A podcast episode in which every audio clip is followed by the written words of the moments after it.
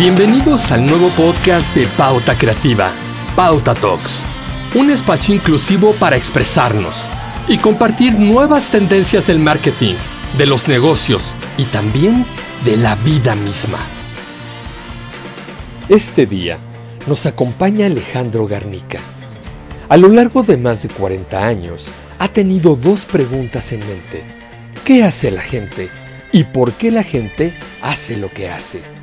Buscando responderlas, ha colaborado con empresas de comunicación, investigación de mercados, publicidad y consultoría. Además, ha publicado artículos en distintos medios y es coautor de cuatro libros, así como consultor independiente. Hola Sergio, muchas gracias por la invitación. Muchas gracias a ti Alex. Para empezar eh, esta entrevista me gustaría preguntarte, es una pregunta un poco amplia, pero bueno, pues puede abarcar muchas cosas. Desde tu punto de vista, ¿cómo vislumbras este 2022 tanto para México como para el consumidor y el shopper? Bueno, pues mira, este, eh, si me lo hubieras preguntado esto hace dos meses, podría haberte dado una respuesta totalmente distinta, porque hoy que estamos grabando hacia finales de, diciembre, eh, pues las noticias que están llegando de, otros países, preferentemente de los países europeos, pero ya también de, Estados Unidos, es que eh, pues no hemos dejado atrás la pandemia, o sea, eso que pensábamos que ya con las vacunas ya lo habíamos superado el, eh, la crisis, pues la verdad es que sigue ahí. Entonces, en este sentido, pues volvemos a tener la incertidumbre que ha caracterizado los últimos meses. Quizá ahora ya estamos más experimentados, ya sabemos más, ya, ya conocemos, ya la gente sabe de alguna manera, hasta intuitivamente, eh, qué hacer y qué no hacer. Sin embargo, pues bueno, esta, este nuevo rebrote, pues, y además en plena época de fin de año, pues sí, sí, sí trastoca un poco las cosas, ¿no? Entonces yo diría que volvemos a tener un año de incertidumbre, o sea, pensaremos que tenemos un año de incertidumbre y además, pues bueno, eh, si atendemos la historia de la pandemia desde que se declaró en, en marzo del 2020, o sea, ya casi, casi, eh, pues que serían 12, 20 meses, ¿no? este, pues en realidad no solamente es una crisis sanitaria, sino son eh, un encadenamiento de seis grandes crisis, ¿no? La crisis de salud, por supuesto, pero también la crisis económica que ahorita ya está empezando a, pegar y que va a ser muy dura en el 22. O sea, todos los expertos, aún los más cautelosos, dicen que podremos superar la, la inflación y el desempleo creciente, pues no antes de el, final del año que entra o posiblemente hasta el inicio del 23, ¿no? Y pues bueno, eso también ha desencadenado crisis sociales, crisis políticas en algunos países. No es el caso de México porque aquí el sistema ha sido muy especial en estos últimos tres años, pero sí lo vemos. Eh, la elección de esta semana en Chile es muy, muy ejemplificativa. O sea, después de dos años de ruptura del, del país, pues entra entra un, un millennial a, la presidencia y además un millennial que viene de estos movimientos, ¿no? Y bueno, la quinta crisis que está también eh, impactándonos es la crisis emocional, o sea, cada vez vemos más a gente con eh, problemas de insomnio, problemas de estrés, problemas de depresión, ¿no? Eh, sobre todo en los grandes núcleos urbanos. Y bueno, y también la crisis de información, la, la infodemia, esta de la que se habla mucho, ¿no? Se habla para bien y para mal. O sea, la gente ya no sabe eh, a quién atender, a quién creerle. Eh, eh, entonces, todo, todo este enjuague, toda esta conmoción ha hecho que pues, la vida haya cambiado radicalmente. Entonces, en ese sentido, pues sí, es un año nuevamente, vuelve a ser un panorama turbulento. afortunadamente ya tenemos, la gran mayoría de, de las poblaciones está vacunada y ahora estamos recibiendo el tercer refuerzo, pero bueno, pues como yo le comentaba a una persona, es, hay que pensar que esta, esta situación de entre pandemias o entre olas de pandemias, pues va a durar mucho tiempo y a lo mejor cada seis meses vamos a tener que ir por nuestro, por nuestro piquetito, ¿no?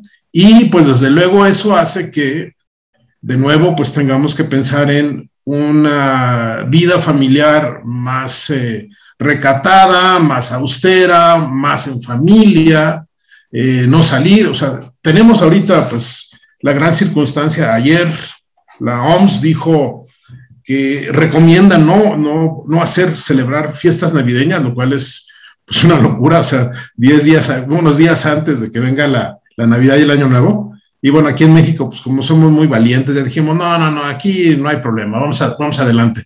Pero de cualquier manera, sí es clarísimo que la gente está siendo mucho más cuidadosa en todo, en su salud, en su bolsillo, en sus relaciones este, sociales.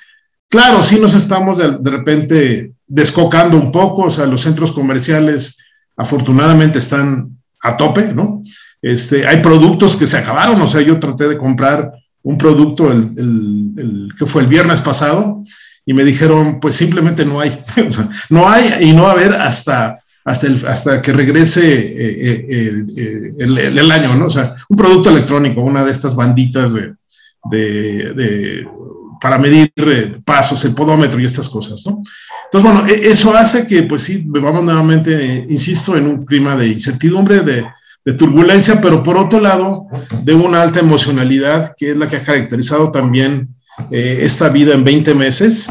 Y otro factor que a mí me parece muy, muy relevante, que es eh, lo que yo le llamo la vida grado cero. Es decir, hemos descubierto el valor esencial de muchas cosas que antes no lo veíamos o que antes no lo percatamos. O sea, el emocionarse por ir caminando en un bosque, el abrazar a los árboles, el decir, ¿para qué compro tanta ropa? No necesito realmente todos estos perfumes, este, debo de cuidar mis relaciones, etcétera. Yo, yo creo que este es, un, este es un caldo muy interesante, o sea, no solamente ha habido, bueno, pues, sí, desde luego la, la pandemia nos ha traído muy malas noticias, pero también nos ha traído buenas noticias en el sentido de que ha sido un enfrentamiento fuerte, un golpe en la cara, para que podamos entender algunas cosas que pues a, a lo mejor habíamos dejado de lado. Y por eso, por ejemplo, ahora, esta semana, pues todos vamos a estar muy felices y muy contentos celebrando Navidad con aquellas personas que podamos y seguramente lo vamos a hacer muy emocionalmente, muy íntimamente y muy sinceramente. ¿no? Tú sí ves eh, de verdad a un nuevo consumidor, a un nuevo shopper, esto que tanto se menciona, si ¿sí realmente cambiamos nuestra manera de comprar. Pues mira, a ver, eh, bueno, no, no, realmente, sí cambiamos en muchos sentidos, es decir, toda, toda la eh, toda la vida se ha trastocado por completo, ¿no? O sea, eh, en algún momento de mi vida yo tuve la oportunidad de conocer a sociólogos en desastres, ¿no? Después del temblor de, de 85 de, de, de, México. Y ellos lo que me decían es que, bueno, pues un desastre va, por un lado, va a trastocar todo, o sea, te va a afectar en todo, desde la distribución del agua hasta el espaciamiento de los hijos, ¿no? Este, pero también una cosa que es interesante es que acelera lo que ya ten, venía sucediendo. O sea, los desastres son aceleradores de las tendencias preexistentes, ¿no? O sea, en el caso específico del comercio lo vemos. O sea, el comercio en línea, que realmente en México no había despegado mucho, con la pandemia, pues simplemente explotó. Es decir, eh, toda la gente que tenía reticencias, que tenía miedos, que tenía dudas de entrarle al comercio electrónico, pues simplemente lo hizo y ahora es muy interesante que las tías o los, los, señores grandes y demás te dicen, hombre, Mercado Libre es buenísimo, yo compro, el, o sea, gente que está comprando no solamente artículos este, electrónicos, sino también detergentes, almohadas, súper, ¿no? Eh, farmacia, ¿no? En Mercado Libre o en Amazon, en otras de las tantas tiendas que se han abierto, ¿no? Y ya le perdieron el miedo, yo creo que eso es muy bueno y eso sí ha cambiado mucho las cosas.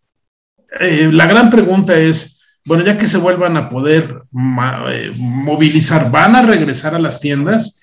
Eh, la verdad es que hemos visto que sí, o sea, desde unos meses para acá, los datos que tiene la ANDAD, por ejemplo, respecto al buen fin, pues demuestran que fue, realmente fue un buen fin, o sea, bueno, fue más de un buen fin, fueron más, más días, pero si realmente la gente tiene mucho interés en volver a regresar a, a, a las tiendas. No es como en otros países, específicamente en Estados Unidos, que las tiendas han cerrado por completo, ¿no? Aquí sí, bueno, hemos visto sí algunas que se cierran, pero no es así. Entonces yo creo que lo que está pasando es que sí nos hemos vuelto, en el caso específico de México, consumidores más híbridos y sobre todo a mí me gusta mucho hablar de dos zonas, o sea, cuando, cuando vemos el, eh, los hábitos de consumo, está la zona de prueba, que es qué tanto conozco y qué tanto yo me he dado la oportunidad de experimentar algún producto o alguna marca, ¿no?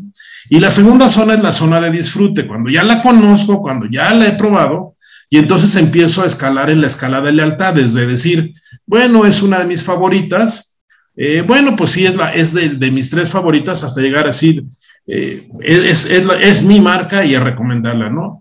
La zona de prueba generalmente siempre está muy llena, es decir, eh, a pesar de lo que suponemos los mercadólogos o los investigadores, la verdad es que la mayoría de la gente tiene una gran ignorancia sobre los productos que, existen. O sea, cuando uno va a un supermercado, y, eso se ha demostrado hasta con experimentos de ahora de, de, eh, estas eh, aplicaciones de neurociencia al mundo del, del shopping, ¿no? Este, uno dirige la mirada a los productos que ya conoce, o sea, llega con, llega con las galletas y no, no ve las 500 marcas de galletas que hay, sino buscas las que ya conoces, ¿no? De repente puede haber la posibilidad de que tú digas, mira, salió esta nueva y te des la oportunidad de probarla, pero en general somos, tendemos a ser bastante ignorantes. Y esto es, es pura psicología, es decir, si no, si peláramos esto, sería una locura. O sea, los que tienen, por ejemplo, los que tienen bebés, ¿no? Si llegaran y, examinaran todas las opciones que hay de pañales de bebés, te vuelves loco, puedes estar tres horas en el súper, ¿no? Por eso, pues los, cuando mandan a los señores a comprar pañales es, tráeme de estos que tienen, o, te, dan la, bolsita, o te dicen esta marca, o los que tienen al osito verde, ¿no? Y hay de ti que no esté el osito verde porque pues, ya, ya, ya no pudiste. Entonces, esa zona de prueba creo que en el caso de la pandemia sí se ha tendido a reducir porque cada vez nos dimos más chance de, experimentar cosas, ¿no? Tanto en canales de, distribución, por ejemplo, comercio electrónico, como en marcas, ¿no? O sea, eh, menciono esto de, los detergentes porque el otro día vi justamente en casa de, un, de una amiga, ¿no? Que tiene en su, en su fregadero tiene una marca de, limpia trastos, ¿no? que yo nunca había visto en mi vida. Le pregunté, me dijo, es que la compré en Mercado Libre, es buenísima, ¿no? Este, esta no se vende en mercados, este, y la verdad, ya, ya estoy abonada a ella, ¿no? Desde luego, estos productos se compran por mayoreo, ¿no? Entonces, ahí vemos el caso concreto de cómo permitió la pandemia que este producto, que era muy marginal, entrara ya a la zona de disfrute, ¿no? Dejara la zona de prueba, ¿no? Y esto se repite en todas las categorías, o sea, eh, pregúntenle ustedes a cualquier persona los típicos cuestionarios que se hacen en cuál es tu marca favorita de refrescos o de papitas o de esto o del otro, la gente no puede decir más de cinco, eh, porque tenemos una limitación, pues, de, conocimiento, ¿no? Eh, y por más que nosotros queramos entrar a esa zona de disfrute, híjole, no siempre es fácil, ¿no? Y, creo que sí, los, una gran ventaja que tiene el comercio electrónico o las aplicaciones de Internet para comercio es que permiten eso, ¿no? Y otro ejemplo más que diría yo es en la zona de entretenimiento, o sea, ¿qué sucede con todo el streaming que está a disponibilidad. O sea, la gente te dice, yo ya no sé, entro a Netflix y no sé qué ver. O sea, son, son cientos de opciones. Entonces tienes que estar preguntándole al experto lo que te dice, oye, ¿cuál serie ves? No, no veas, no vayas a ver el juego del calamar, que es terrible, ¿no? O sea, este, no, no, sí, vela y demás. Entonces, eh, creo que se se ha cambiado mucho en ese sentido y le ha dado oportunidad a las marcas marginales y a los productos pues de nicho para entrar a esa zona eh, de, los grandes productos. ¿Qué tanto se quedaron?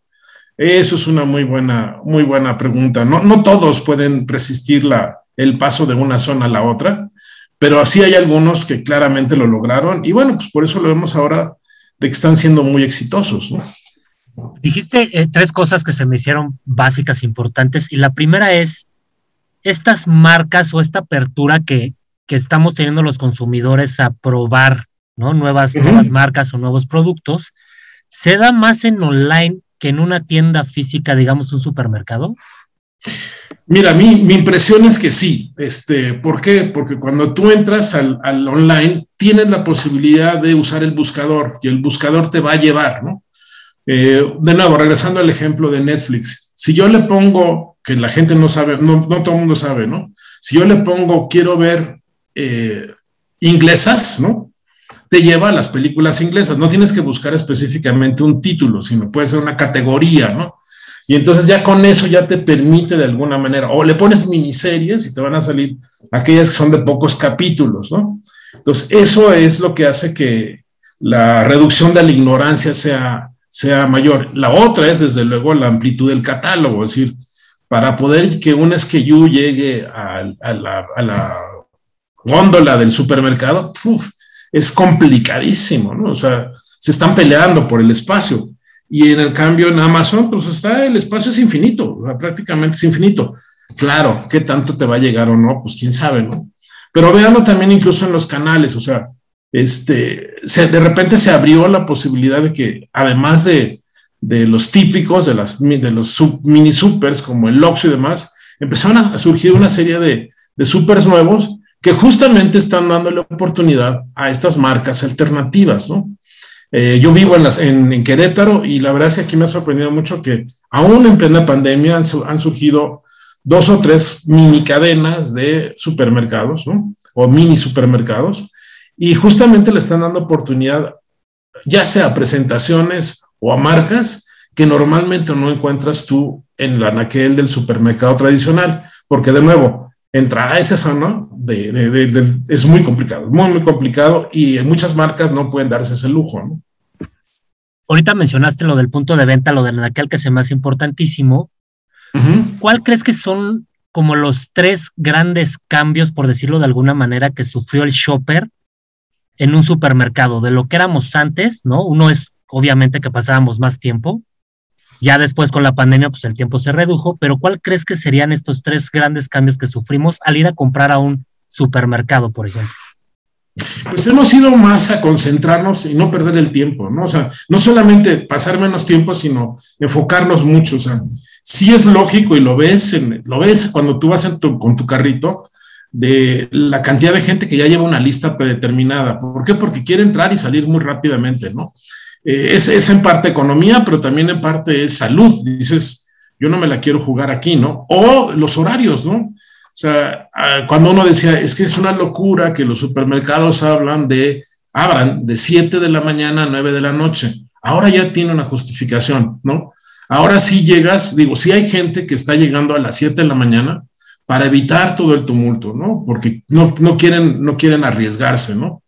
Eh, por ejemplo, en la, zona de, perecederos, ¿no? En, las verduras y eso, ¿no? O sea, sí realmente es un reto entrar y decir, híjole, es que no quiero, no quiero contagiarme con nadie. Y la otra, que también ha sucedido mucho, es la mayoría de tus compradores son gente que está comprando por otros, ¿no?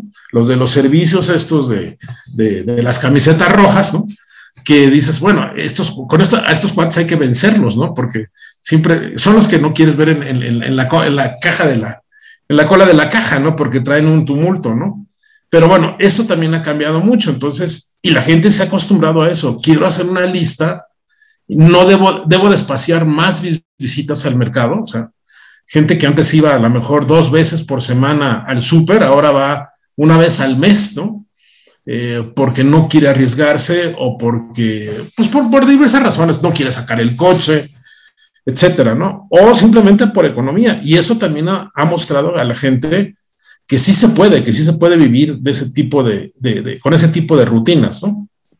Ahorita nos mencionaste también algo interesantísimo que es esta guerra más fuerte, ¿no? Tras pandemia que surgió la, la, por las marcas en la guerra de los anaqueles, ¿no? En el anaquel ya hay menos o más presencia, tienes que estar luchando más como marca para poder tener una mayor presencia. Tú como marca, ¿o qué le recomendarías a las marcas que tienen que hacer para tener mayor presencia o ganarse más a los shoppers y consumidores? Pues mira, desde luego, bueno, algo muy importante es siempre pensar en que tengo que ser muy atractivo, o sea, la propuesta de valor ahora sí se ha, complicado más, ¿no? No solamente es eh, en términos eh, funcionales y emocionales como siempre, sino tienes que dar un plus, ¿no? Eh, ¿Cuál es ese plus? Híjole, eh, es complicado. Hice yo un ejercicio el año pasado con, con unas expertas amigas en, en, tendencias, una, una peruana, dos mexicanas y una argentina, ¿no? Y encontramos cinco o seis grandes tendencias que son las que demostraron que de alguna manera pues por ahí se está moviendo mucho el consumo, que obviamente tiene que ver con lo que nos está sucediendo, ¿no?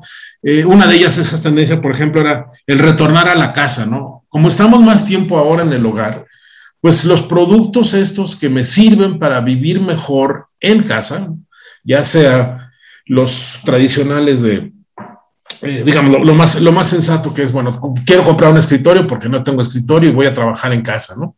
Eh, pero el, tipo de lámpara que quiero para que me alumbre bien, este, bueno, ya quiero pintar la pared, ah, ya me di cuenta ahora que necesito un closet extra, ah, no sabes que voy a comprar una bicicleta de ejercicio. Entonces, todo esto ha hecho que inmediatamente, de nuevo, despierta la, la, la necesidad y entonces viene este camino de la gente, como vive en la ignorancia de qué bicicleta compro, pues vas y le preguntas a un experto o vas y le preguntas al buscador, ¿no? en línea, y te muestra cinco o seis bicicletas y ya tú vas a la tienda, a lo mejor y la compras o la compras directamente. Ahí es cuando viene la zona de, digamos, el momento crítico, ¿no? En que, ¿qué le puedes tú ofrecer? No solamente en términos de precio, sino en términos de beneficios y de atributos a la gente, ¿no? Este, creo que lo han hecho muy bien algunas marcas, o sea, por ejemplo, si nos referimos a esto del ejercicio, eh, pues bueno, hay casos de éxito como el de maratón, o, el de decatlón o el de pelotón, ¿no? O sea, las tres. Este, bueno, pelotón cuesta carísimo, pero aún así ha habido gente que te dice, mira, no me importa gastarme 50 mil pesos en una bicicleta de ejercicio porque ya sé que ese es mi beneficio. Y esto tiene que ver mucho con lo que también mis amigas expertas en tendencias le llamaban el ego balance, ¿no? El ego balance en el sentido de, no importa lo que voy a gastar con tal de estar bien. O sea, como no puedo yo ir al gimnasio, como no puedo yo salir a correr, pues me puedo gastar, sí, pues eso, 30 mil pesos en una bicicleta, me conecto a internet y pues me siento, me siento recompensado, ¿no? Por estar haciendo ejercicio. Entonces, ahí es cuando entra realmente la magia de, de la mercadotecnia para poder eh, dar este, este, este plus y entender bien las necesidades actuales de, del consumidor, que sí son, son muy distintas a las que teníamos hace dos años, ¿no? ¿Cuáles serían estas tres principales necesidades que tú has detectado? Mira, bueno, me, me refiero a la lista esta de, de, que veíamos con estas mujeres, pues una de que decía yo es esta de el ego balance, ¿no? De, eh, de cómo yo hago un desarrollo hábitos y patrones de consumo que a la vez sean saludables, pero también que alimenten mi espíritu y me alimenten a mi. Eh, un problema que todo mundo ha sufrido es los, las variaciones de peso con la pandemia. La minoría ha bajado de peso, la mayoría hemos subido de peso. Entonces, ¿cómo le hago, no? Y, y, ahí es cuando entra todo el asunto de, no, es que mira, tienes que cuidar tus calorías, no, es que mira, tienes que hacer esto. Eh, el otro día me dio mucha risa ver de un amigo que fue, que fue este, también mercadólogo, que fue mi alumno, y que pone en Facebook, qué barbaridad, me he convertido en un fanático de la freidora de vapor, ¿no? O sea, porque sí, porque no quieres freír con aceite, porque ya te dijeron que es malo. Entonces, de nuevo, este muchacho estuvo dispuesto a, a destinar una buena cantidad de dinero para comprarte este aparato, pero está feliz, ¿no? Eh, la otra, otra, otra tendencia, la que ya mencionaba, del regreso a la casa, ¿no? Había otra que tenía que ver con, con conectividad, ¿no? De cómo, cómo yo logro eh, o adopto eh, en mi estilo de vida diaria y en mis hábitos cotidianos este, el uso de, pues no solamente aparatos, sino el uso de una lógica que me conecte con con el mundo exterior generalmente a través de Internet, ¿no? O sea, por ejemplo, de los canales híbridos que decíamos, ¿no? Por ejemplo, el asunto de, ah, pues mira, ya sé que existe Rapid, ¿no? Para que me traigan tortitas de fuera, ¿no? O este, WhatsApp, ¿no? Ahora, mándame, mándame tu menú del sushi por WhatsApp y te, y te mandan el menú por sushi. O sea, yo tengo un, un, conocido que, que tiene una tienda de sushi y te está mandando cada viernes el menú para que el fin de semana pues te animes, se te antoje, ¿no? Ya esta, esta, esta semana ya mandó uno navideño en donde va a tener hasta sushi con este pavo y no sé qué cosa. Habrá que probarlo, ¿no? Y, es, y no tiene tienda, simplemente es algo que es muy interesante. Este, este señor tiene cocina, pero no tiene un restaurante, ¿no? Eh, y esto hace otra vez que nos, que nos manejemos en una relación distinta, ¿no? Eh, en fin, yo creo que, bueno, y desde luego algo que es muy importante también eh, todo el asunto de las experiencias. Yo creo que el mercado de las experiencias ha explotado también a todo lo que da en estos, en estos meses, no solamente por el tiempo que tuvimos, no solamente por el confinamiento, sino también porque pues estábamos muy sensibles, ¿no? Y algo que también no debo de dejar de mencionar aquí, que creo que es muy importante, es nunca hay que pensar en el consumidor como un individuo aislado, sino hay que pensarlo en términos de tipo de, de hogar en el que vive, ¿no? Eh, Heriberto López Romo, que es un, es un gran amigo, un gran colega y un experto en todo esto, ha demostrado la importancia que tienen el tipo de familia en el que viven las personas. Él encuentra, en un libro ya clásico, encuentra 11 tipos de familias, ¿no? Desde la que tiene la tradicional mamá, papá, hijos, hasta los nuevos tipos de familias como los hogares unipersonales, los hogares de personas del mismo sexo, los roomies, etcétera y eso te, eso te cambia radicalmente la, la, forma en que compras y la forma en que eliges tus marcas y tus productos, ¿no? O sea, yo vivo solo y la verdad es que sí, encontrar eh, algunos SKUs para gente que vivimos solos no es fácil, ¿no? Este, generalmente se piensa mucho para familias grandotas. ¿no?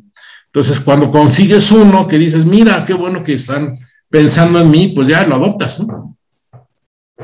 Perfecto. Ahorita decías precisamente de qué tanto está dispuesto a gastar alguien, ¿no? Por su bienestar, por su salud, pero no necesariamente todos los niveles socioeconómicos, pues pueden hacerlo, evidentemente. Exacto, no, sí, desde luego. ¿Tú cómo ves que afectó esta parte post pandemia a los diferentes niveles socioeconómicos, desde los más altos hasta los, hasta los más bajos? ¿Cuál fue la mayor afectación? Yo creo que a todos nos sacudió mucho el, el, el ánimo y yo diría que mucha gente, prácticamente toda la gente, empezó a hacer sacrificios, en algún sentido o en el otro, ¿no? Desde el sacrificio de la gente que viajaba mucho y que dijo, ya no puedo viajar tanto, ¿no? Hasta la gente que, bueno, está en la subsistencia. Ahora, algo que sí hemos visto es, y sobre todo en México, por las distintas crisis económicas que hemos tenido a lo largo de los últimos, pues, que 30 años, es que eh, la gente está dispuesta, bueno, más bien, la gente tiene que sacrificar cosas, pero hay, hay algunos elementos que no son sacrificables. Es decir, incluso la señora que no tiene mucho dinero y que vive muy apretada dice, perdón, mi jabón de la cara, ese sí no me lo toques, ¿no? Porque me siento bien, o sea, porque me siento apapachada, o la crema que uso para las manos, ¿no? O el papel de baño. Entonces, este, ese tipo de cosas son las que también hay que entender muy bien que son pues estas indulgencias y estos apapachos que uno dice, mira, no me importa, no me importa gastar el triple porque sé que pues me voy a sentir reconfortado, ¿no? Entonces, eh, eh, ahí, es, ahí, está la clave. Ahora, ¿en qué han cambiado los Desde luego, bueno, como decía, han cambiado mucho en el sentido de repensar las cosas. Eh, creo que la zona de, de, de, productos que podríamos considerar de alguna manera superfluos o que puede comprarse eh, no con tanta frecuencia como puede ser la ropa, las joyas, los accesorios y demás, pues sí, desde luego han sufrido mucho. O sea, esta gente que acostumbraba a comprarse al menos un traje diario, digo, un traje al año, ¿no?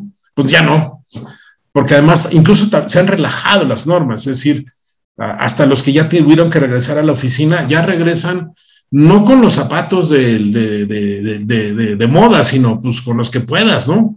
Es más, me decía un amigo, no, ahora es que ahora ya el Casual Friday es todos los días, ¿no? O sea, ya, ya se volvió el, el, Weekly Friday, o sea, digo, el, el, el, Casual Weekly, ¿no? ¿Por qué? Porque la gente, pues en parte porque engordó, en parte porque ya, ya tiró ropa, en parte porque ya la regaló, o en parte porque se deshizo de ella, pues ya la ropa tiene una connotación distinta a la que tenía antes, ya no es necesariamente un, un galardón o un una forma de, de, de, identificación, ¿no? Que esto va a regresar, posiblemente regrese después, ¿no? Pero creo que sí, esto, esto afectó mucho, ¿no? Y, y desde luego, bueno, pues si hablamos ya de los, de los niveles más, más abajo, que son justamente pues, la gran mayoría de la población, pues sí tuvieron que hacer sacrificios importantes, aunque este, es interesante ver que algunos artículos pues no, no han bajado, al, al, revés han subido, es decir, eh, para mí es una historia de, de, de, interesantísima seguir la pista, las motocicletas itálicas, ¿no?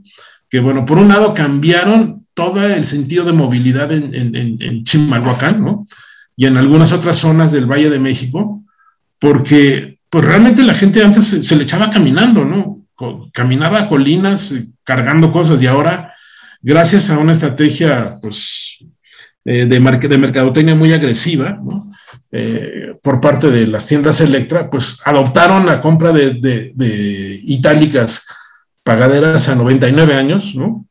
Y la gente se empieza a mover por itálicas. Y este es un producto, según me han dicho a mí, no ha, no ha disminuido, es decir, se ha mantenido constante, ¿no? ¿Por qué? Porque la gente dice, no me importa, ya sé que me estoy metiendo en un compromiso de toda la vida, pero es un, es un artículo que es vital para mí. Buenísimo. Ya para terminar, Alex, eh, con toda tu experiencia, todo tu expertise, todo tu conocimiento, ¿cuál sería el consejo que tú le puedes dar a las marcas para que puedan adaptarse o sobrellevar o acercarse más a este, entre comillas, nuevo consumidor? Pues yo lo que es que hay que estar muy alertas, o sea, más que a las marcas, a, los mercaderos, hay que estar muy alertas de lo que está sucediendo, ¿no? Y no pensar eh, en que todo el mundo va a operar racionalmente, sino también hay mucha emocionalidad y cómo podemos, cómo podemos aprovecharla. Desde luego, sobre la base de que va a haber mucho desconocimiento, mucha incertidumbre, eh, la gente piensa que las decisiones son arriesgadas, no tengo yo toda la información disponible, pero bueno, pues pero de alguna manera tengo que tomar decisiones y las hago, ¿no? Y, las tomo, ¿no? Y, bueno, algo que sí quiero dejar una nota positiva, porque hemos hablado de cosas, pues hasta cierto punto muy choqueantes, ¿no? Hay que pensar que después de un gran desastre viene un gran renacimiento, ¿no? Eh, ¿Cuándo lo esperaríamos? Híjole, ojalá pronto, ¿no? Pero creo que sí, la gente va a tener mucho en el corazón y en la mente y en sus hábitos a las marcas que se estén portando bien, ¿no? Un ejemplo es lo que estamos utilizando, el Zoom, ¿no? A partir de ahora el Zoom se volvió eh, un, un artículo de primera necesidad y esto de que el Zoom sea gratuito para la mayoría de la gente, bueno, más bien para todo el mundo con ciertas limitaciones, es extraordinario. O sea, ¿qué producto te ofrece 40 eh, minutos de tiempo gratuito? O sea, imagínense que de repente si hubiera un teléfono celular que te dijera, los primeros 40 minutos van de, mi, van de mi cuenta, ¿no? Y creo que ese fue uno de los grandes éxitos de Zoom, ¿no? Ahora todas las competidoras, Apple, Microsoft, demás dicen, yo también tengo, también tengo teleconferencias, sí, pero ellos pegaron y pegaron muy bien y pegaron primero, ¿no? Y entiendo que Zoom tuvo incluso una, una estrategia muy agresiva de decir, si tú le hablabas y les decías, es que nosotros somos de un no sé, un asilo, ¿no? Ok, te voy a dar el, tiempo gratuito a ti por completo, una cuenta gratis porque pues, los viejitos tienen que hablar con sus, con sus nietos, ¿no? Es más, te voy a regalar una computadora a ese grado, ¿no? Eh, eso hace que la gente pues se encariñe por las marcas, de nuevo, salgan de la zona de ignorancia, de la zona de prueba y se vuelvan parte de mi vida, de la zona de disfrute, ¿no? Buenísimo, Alex. Pues muchísimas gracias, la verdad, por haber estado en este Pauta Talks. Eh, tus redes sociales, Alex, para que te sigan. Eh, miren, en, Twitter estoy en, eh, tengo dos, una que es arroba Alex Garnica MRX, que es la que, en la que tuiteo cosas de mercadotecnia y demás, y en LinkedIn estoy como Alejandro Garnica Andrade.